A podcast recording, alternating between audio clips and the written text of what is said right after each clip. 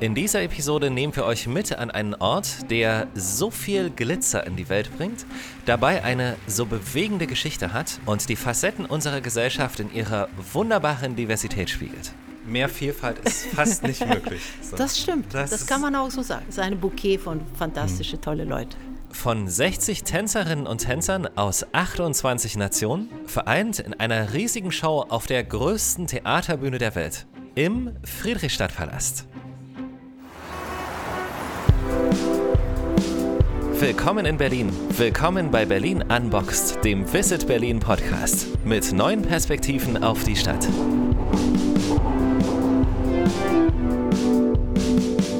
Wir schauen für euch hinter die Kulissen, reden über aufwendige Kostüme, opulente Bühnenbilder, wilde Choreografien und die wunderbaren Menschen vor und hinter der Bühne. Zusammen mit Intendant Dr. Bernd Schmidt und Ballettdirektorin Alexandra Georgieva geht es am Ende um nicht weniger als den berechtigten Wunsch nach einem respektvollen Miteinander. Wenn man sich was wünschen dürfte, es ist also Weihnachtszeit, ja. Natürlich wäre das das, dass die Leute einfach wieder rauskommen aus ihren Blasen und Hassblasen, einfach das Verbindende sehen zwischen Menschen, das Gemeinsame und nicht das Trennende. Ja, das müssten wir doch in unserem Garten der Liebe in Berlin auch hinkriegen. Und es geht um die Magie des Moments. Dieser Rausch, mhm. dieser Rausch ist so grandios. Du hast gerade getanzt, du bist voll geschwitzt, glücklich, alles hat geklappt. Und auf einmal kommt eine Wow und ein wahnsinniger Applaus. Und da denkst du, ah. Von Visit Berlin dabei ist Josephine. Ich bin Michael. Schön, dass ihr dabei seid. Schön, dass wir uns hier treffen können. Es war uns sehr, sehr wichtig, uns genau hier davor am Denkzeichen zu treffen. Erstmal herzlich willkommen. Große Freude. Ähm, und ich finde es auch toll, dass wir hier sein dürfen. Ich, mein Name ist Bernd Schmidt, ich bin der Intendant vom Friedrichstadtpalast.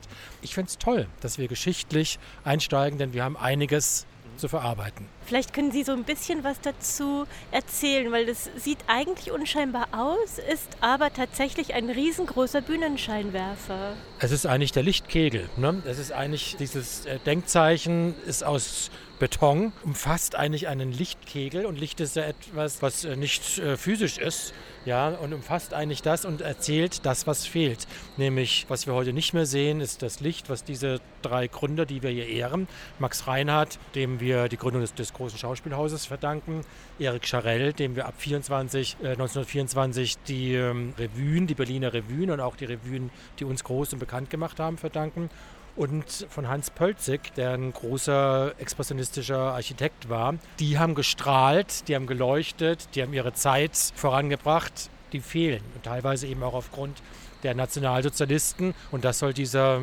erloschene und empfundene, nicht mehr vorhandene Lichtkegel ausstrahlen. Was es noch gibt, ist natürlich der Friedrichstadtpalast und natürlich auch dich. Und ja, wir hoffen, dass du uns mit reinnimmst in den Friedrichstadtpalast und vielleicht auch so, so ein kalt bisschen. ist hier draußen, ne? Genau. Wir stehen im Schnee, das wird man vielleicht. wir können ein bisschen mit den Füßen knatschen hier so ein bisschen. Ja. Und, aber, aber vielleicht uns auch so erzählst, inwiefern du dich in der Tradition von diesen drei Gründervätern siehst und welche Traditionen du eben wieder im Friedrichstadtpalast weiterleben lässt. Gerne. Große, große Fußstapfen von denen, die man im Schnee besonders gut sieht. Meine, kleine.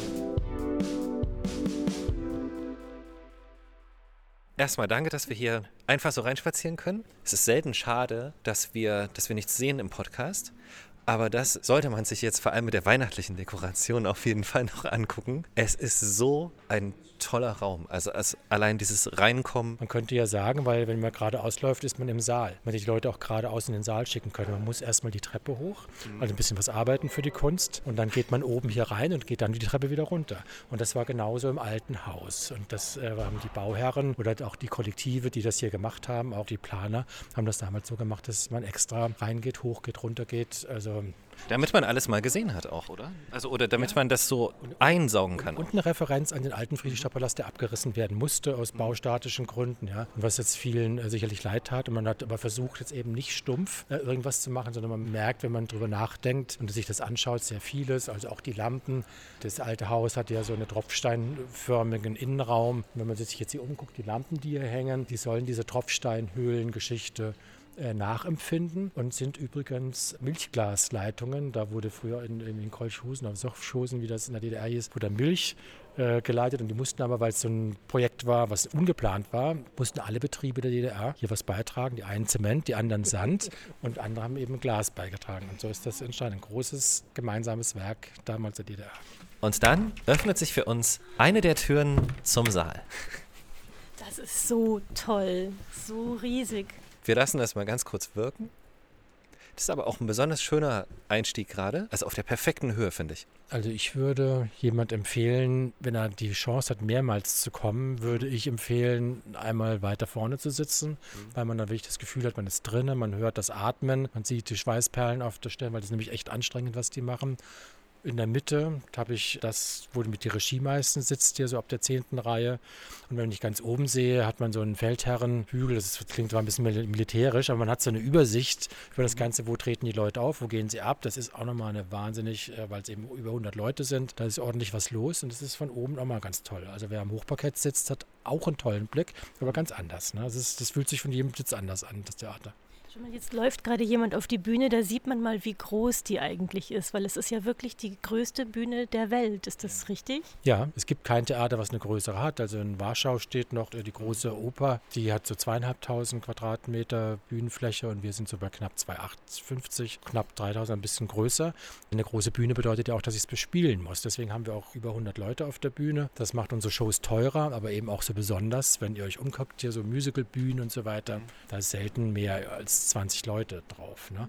Dimensionen, die sind schon einmalig. Ja? Ist es eigentlich schwierig bei so vielen Superlativen, die dieser Friedrichstadtpalast schon hat, die noch zu toppen? Oder vielleicht muss man das auch gar nicht, um weiter eine tolle Show, eine Revue zu machen? Naja, toppen gehört irgendwie bei uns schon ein bisschen dazu, aber jetzt nicht, äh, dass immer noch ein Superlativ oben drauf muss, so krampfhaft. Es ist auch nicht so, dass wir da so verbohrt sind. Ja? Jetzt haben wir ja wieder einen, ja, bei Falling in Love haben wir 100 Millionen Swarovski-Kristalle.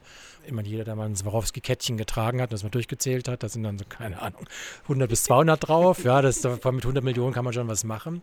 Und das gab es auch noch nie, dass eine Bühnenproduktion, auch nicht ein Film und so weiter, doch wurde noch nie so splendid, generös, crazy ausgestattet wie diese Show hier im Bühnenbild und im Kostümbild. Ne? Und das ist auch ein neuer Rekord, aber er gab sich. Wie schafft ihr das, so viele große Namen für den Friedrichstadtpalast und die Revuen zu begeistern? Ich meine, wenn ihr euch jetzt hier umguckt, ich meine, wer möchte jetzt hier nicht arbeiten? Oder? Ich meine, wenn jetzt, wir sind jetzt nicht so ein kleines Bahnhofsvarieté, wo ich da sage, da kannst du mal die drei Tische hier bespielen, ja. Mhm. Sondern das ist jetzt eine größere Spielwiese, gibt es nicht. Und da mitwirken zu können, ist auch für jemand wie Jean-Paul Gaultier etwas, was er in Paris auch nicht geboten kriegt. Es gibt also nicht vieles und das ist die größte Bühne der Welt. Und insofern sind die Leute erstmal begeistert und dann, wenn sie unser Ballett angucken, 60 Leute, 40 Frauen, 20 Männer, ist das auch schön. Spätestens dann. Ja, machen wir. Ja, wir sind dabei. also für, ja, für, für, Kost, für, Kostümdesigner ein Traum. Ja, ja. Das sind wirklich äh, sehr schöne Frauen und Männer und ähm, also auch schön von der Ausstrahlung, nicht nur äußerlich und so, ja, sondern von der Ausstrahlung. Und die dann einzukleiden, mit denen was zu machen, ist für Choreografen, Designer ein Traum. So, so wenn man hier zu, zu einer Show kommt in den Friedrichstadtpalast, also ich war halt mit meiner Schwester schon und mit Leuten, die zu Besuch nach Berlin kommen und es ist halt immer so, auch wenn sie gar keine Revue-Fans sind, die kommen einfach alle irgendwie glücklich raus aus dieser Show. Wie schaffen diese Shows das? Dass die Leute so begeistert sind, liegt, glaube ich, daran, dass wir uns bekennen zur Schönheit und zu Dingen, die verbinden. Also auch eine gewisse Höflichkeit, eine Liebenswürdigkeit, eine Gemeinsamkeit auf der Bühne. Ich glaube, das lädt die Leute so auf, ja, dass sie hier reinkommen und sagen, die Welt könnte auch wirklich so schön sein. Das ist ein Ensemble, da sind Muslime drin, da sind äh, jüdische Menschen drin, christliche oder agnostische Menschen. Wir haben Menschen auf der Bühne mit Behinderungen und welche ohne. Ähm, es sind verschiedene Hautfarben da, verschiedene Arten zu lieben. Männer, Frauen und Genderfluide und da entsteht was wunder wunderschönes. Und so schön könnte die Welt sein, wenn wir nicht von Deppen teilweise instrumentalisiert werden würden und gegeneinander aufgebracht werden. Ja. Und das, ich glaube, das ziehen die Leute hier so raus und deswegen sind sie dann so teilweise erleichtert und das erfrischt sie und das gibt ihnen wieder Mut und dann geht man wieder raus und ähm das ist so schön, dass es hier so offensichtlich ist, dass hier so viel für das Miteinander und für den Respekt getan wird und dabei noch so viel, so wie du das gerade gesagt hast, auch so viel gute Stimmung verbreitet wird. Ähm, könntest du das nochmal, diese Idee vielleicht erklären? dass es wirklich am Friedrichstadtpalast, dass es wichtig ist, diese Show sich hier anzugucken, weil wenn man sie hier nicht gesehen hat, wird man sie wahrscheinlich nirgendwo auf der Welt nochmal sehen können. Ist es das Prinzip? Das äh, ist nicht das Prinzip, aber es ergibt sich natürlich aus der Größe der Bühne ne, und das, was wir hier machen. Und wenn man von der größten Bühne der Welt kommt, dann passt es auf die meisten Bühnen der Welt nicht. Und insofern gibt es das tatsächlich nur hier. Man muss auf den Olymp steigen, um mhm. den Olymp und die Aussicht zu haben. Ne? So ist das leider. Ja. Wie man in, in, Bescheidenheit sagt auch. Wie man in aller Bescheidenheit genau. sagt, ja. Bewegt, bewegt euch hierher. Weil wenn ihr es hier nicht seht, äh, deswegen ist Berlin auch immer eine Reise wert. Und wenn man in Berlin ist und nicht in den Friedrichstadtpalast geht, dann ist das auch schön, aber mhm. es ist schon einmal so ein i-Tüpfelchen, wo manche auch sagen, das war der Höhepunkt unserer Reise. Und das ist sicherlich auch so, weil das sieht man kein zweites Mal. Ne?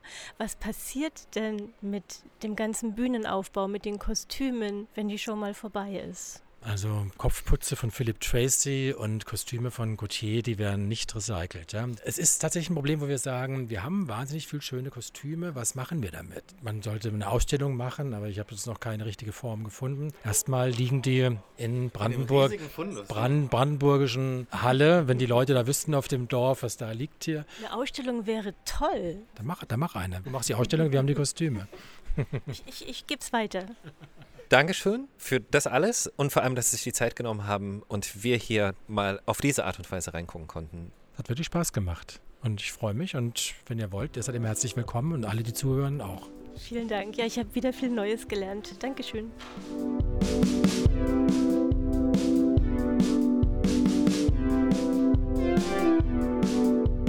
Und dieses herzliche Miteinander begegnet uns einfach überall im Haus, am Eingang, an der Garderobe und natürlich auch jetzt beim Treffen mit der Ballettdirektorin an einem wirklich ganz besonderen Ort. Ganz herzliches Willkommen von uns. Schön, dass ihr da seid.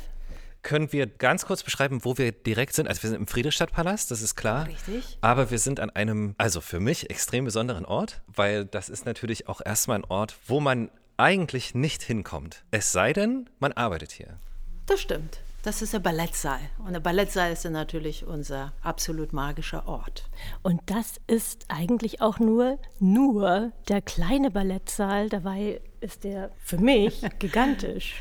Ja, das ist der kleine Ballettsaal, weil wir haben noch einen großen Ballettsaal und großes Ballettsaal natürlich sehr gut ausgerüstet, auch noch mit akrobatischen Geräte, Attributen, die wir brauchen, weil unsere Tänzer sind nicht nur Tänzer am Boden, sondern sie fliegen auch in der Luft. Wenn du dich trotzdem kurz vorstellen würdest, das wäre toll mit deiner Aufgabe hier am Haus, mit dem, was du tust und wer du bist, genau.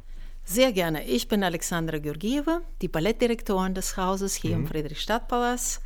Und ich habe eine wunderbare Company von 60 Tänzer, 40 Damen und 20 Herren mhm. aus 28 verschiedenen Nationen mehr Vielfalt ist fast nicht möglich. So. Das stimmt, das, das kann man auch so sagen. Ja, in der Tat. Es ist ein Bouquet von fantastischen, hm. tolle Leuten. Ähm, Lieber Alexandra, wie verständigt ihr euch? In welcher Sprache? Oder ist Tanz die Sprache der Verständigung? Genau, der, äh, der Tanzsprache ist natürlich Französisch. Das ist der, unsere Terminologie. So wird zum Beispiel der Class, der übliche sehr wichtige Training, die wir beginnen immer um 10 Uhr frühmorgen, wird natürlich mit französischer Terminologie eingeführt und äh, ansonsten wir verständigen uns hier ehrlich gesagt auch noch auf Deutsch, weil ich mir erlaubt habe zu sagen, wir sind in Deutschland, ich finde das mhm. großartig und äh, die Integration beginnt mit der Sprache und ich quäle in Einführungsstrich manchmal meinen Tänzer mit meiner Begrüßung immer auf Deutsch.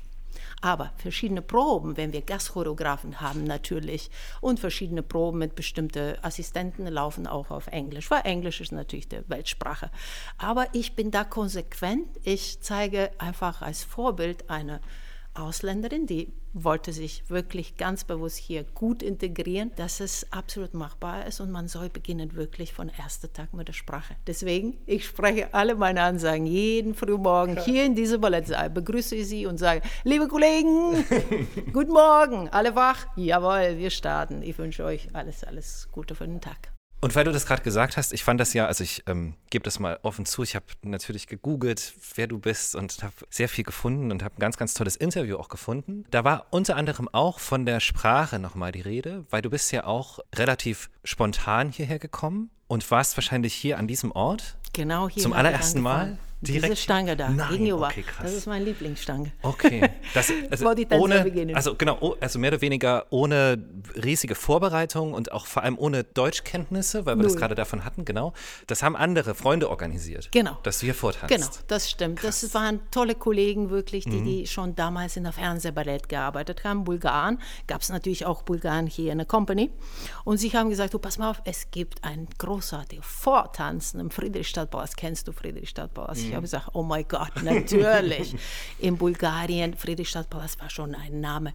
Wir haben immer zu Silvestern oder Ostern oder so, wir haben natürlich großartige Vorstellungen bekommen haben, wo wir diese, ja, tolles Haus einfach er- miterlebt haben. Und ich wusste ganz genau, die wunderbare lange Beine, die Tänzerin, es war, es war schon eine spektakuläre Sache für mich. Ich wusste ganz genau, was Friedrichstadtpalast äh, bedeutet, was wie ein Theater ist, dass es ein Revue-Theater ist. Und ich habe äh, gedacht damals, nee Leute, lass mal, das muss ja nicht sein.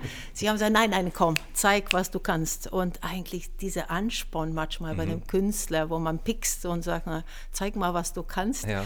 Kratzt schon in der Ego und sage, okay, ich zeige euch mal. Ich kann's, aber ich werde sowieso nicht kommen, weil ich sage immer wieder, wenn ich äh, über meine Geschichte erzähle, ich war frisch verheiratet, meine Tochter war zwei Jahre alt und ich war gerade erste Solistin in einem Musicaltheater in Sofia.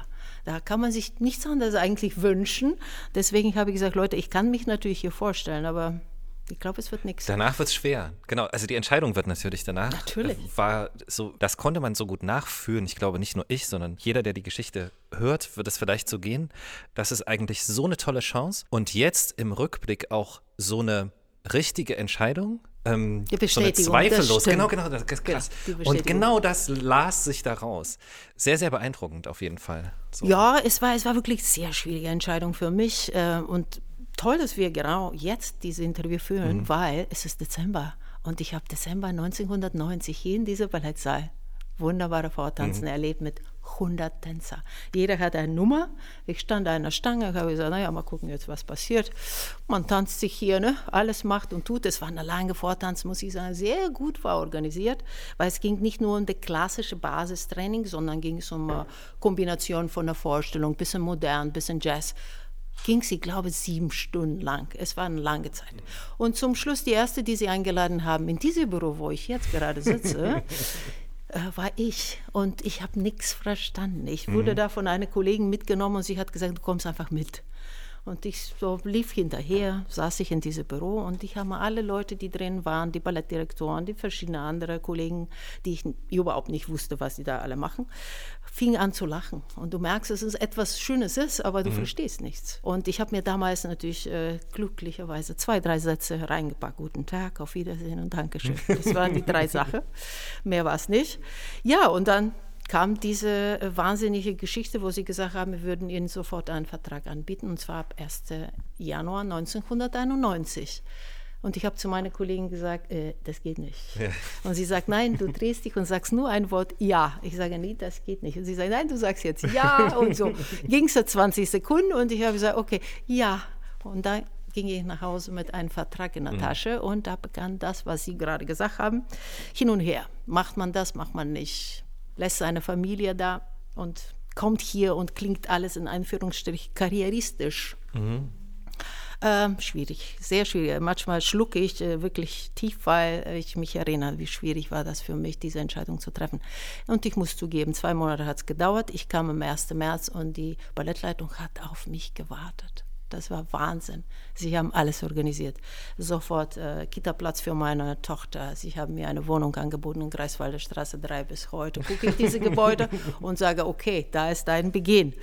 Auf jeden Fall war äh, großartig. Ich wurde hier aufgenommen, wirklich ein, ein Künstler. Und das hat mich sehr, sehr geehrt. Und Berlin vor der Haustür, was sich ja so krass verändert hat zu der Zeit. Also ich, dieses Berlin auch noch. Man kommt nicht einfach nach Berlin, so wie heute. Alles ist fertig, bis auf das, was nie fertig wird. Aber das war ja 1990, 91 Berlin, war ja das. Wahnsinn, oder? Genau, das Schwarz kommt ja und weiß, sage ich immer. Krank. Wie schwarz ja, und ja. weiß. Glitzerglamour von einer Seite, Ja. die westliche Seite. Und hier war grau, es war sehr grau. Und äh, für mich war eigentlich die Frage, oh Gott, wo kommst du denn? Bulgarien ist so ein sonniges Land. Mhm. Und äh, ich muss ehrlich sagen, unser Stand natürlich war nicht viel besser, aber war besser. Mhm. Hier waren die Häuser schon so heruntergefahren, dass ich dachte, wo komme ich? Aber irgendwie innerlich, das Haus hat mich so gezogen. Ich habe immer gesagt, ich saß drinnen, ich habe die erste Vorstellung geschaut und mir liefen die Tränen und ich habe gesagt, mein Gott, wie kann ich diese Bühne beherrschen? Das wäre eine mhm. unglaublich wahnsinnige Aufgabe für mich einfach als Künstler. Und das hatte so eine magische Kraft, dass ich entschieden habe, ich werde kommen.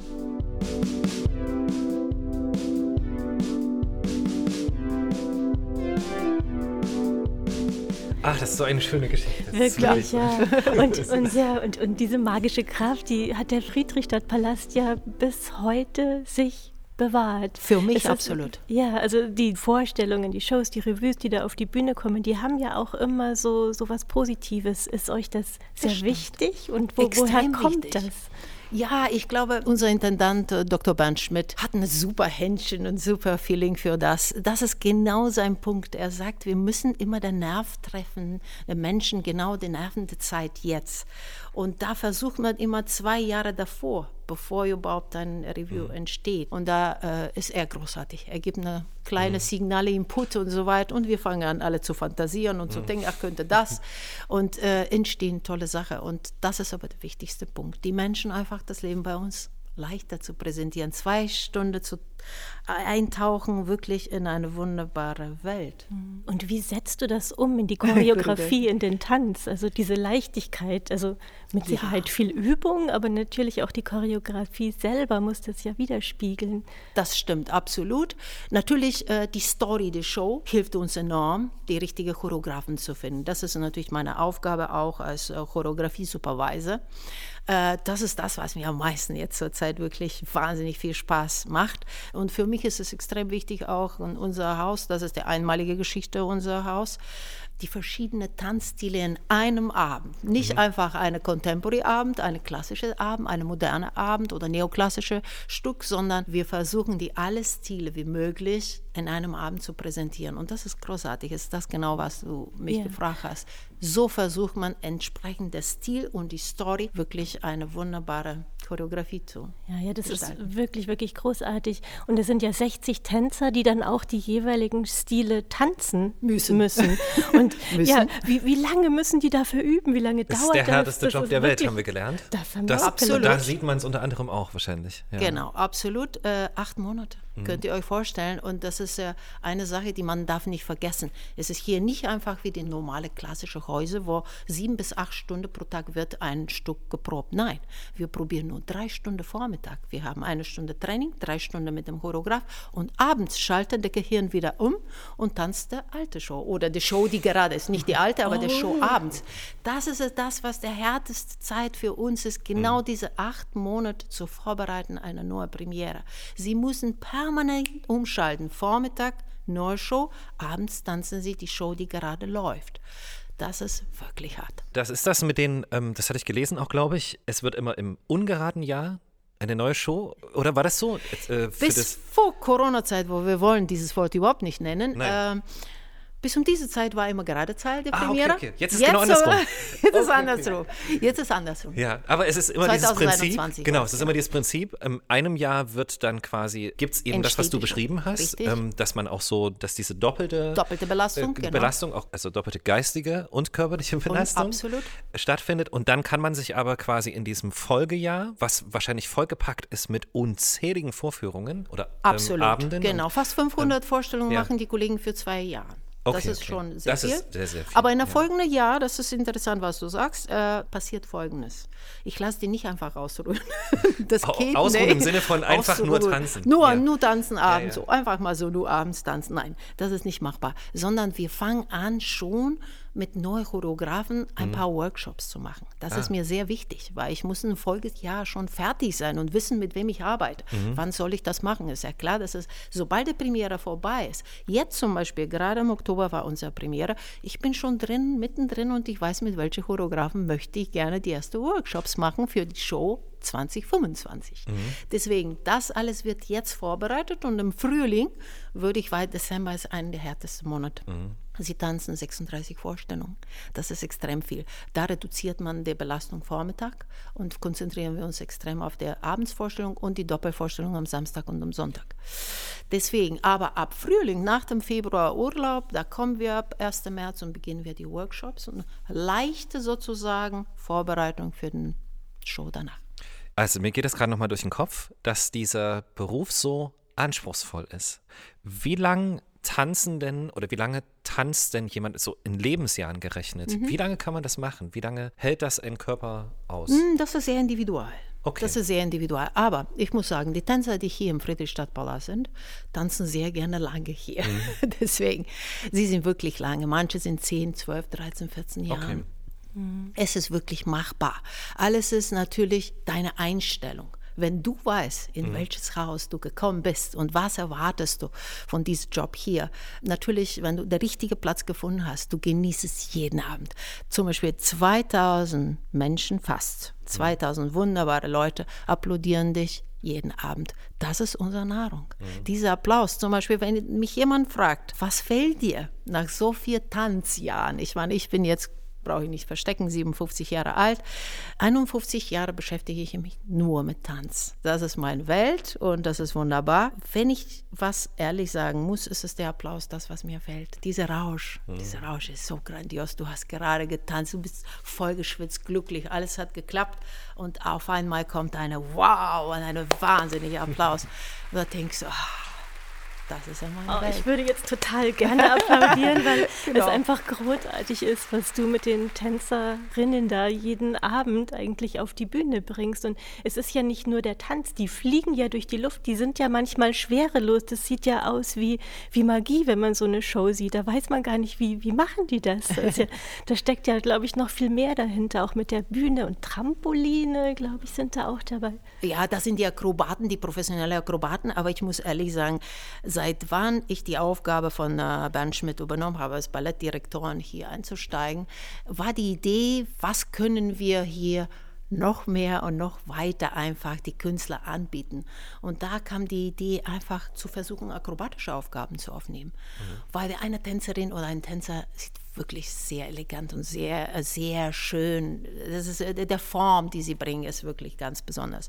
Und das haben wir so ganz bisschen angefangen zu ausprobieren und zwar auf freiwilliges Basis. Ich, ich zwinge keiner. Ich frage nur, wer ist bereit, in der Luft zu arbeiten? Weil gibt es Leute, die sagen, nein, ich habe äh, generell Höhenangst und deswegen geht nicht. Das ist absolut legitim. Aber wir haben ungefähr eine Gruppe, ein Drittel von der Company arbeitet sehr gerne zusätzlich in der Luft. Und sie erlernen praktisch diesen Job hier.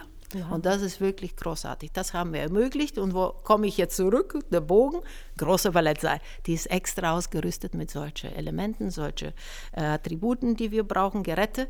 Und da bilden wir sie richtig mit professionellen Akrobaten, äh, Trainer besser gesagt.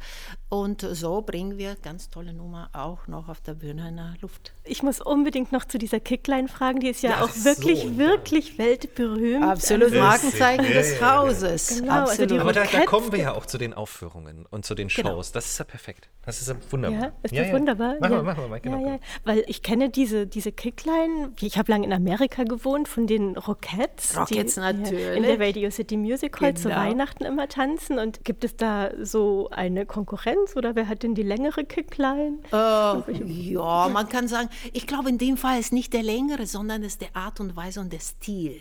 Was präsentieren die Rockets und was präsentieren wir? Und ich muss ehrlich sagen, ich bin absolut Fan von Rockets. Der Art und Weise, wie sie ihre Shows aufbauen, das sind ja zigtausende Kickleine, die sie aufbauen in einer Show. Natürlich ein ganz anderes Stil. Bei der ist alles sehr, sehr präzis militärisch. Bisschen andere Art Choreografie. Was wir hier machen bei uns in der Kickline, ist, ich muss sagen, die Kickline, unser Kickline ist sehr tänzerisch. Es ist mit mehr Tanzelementen drinnen.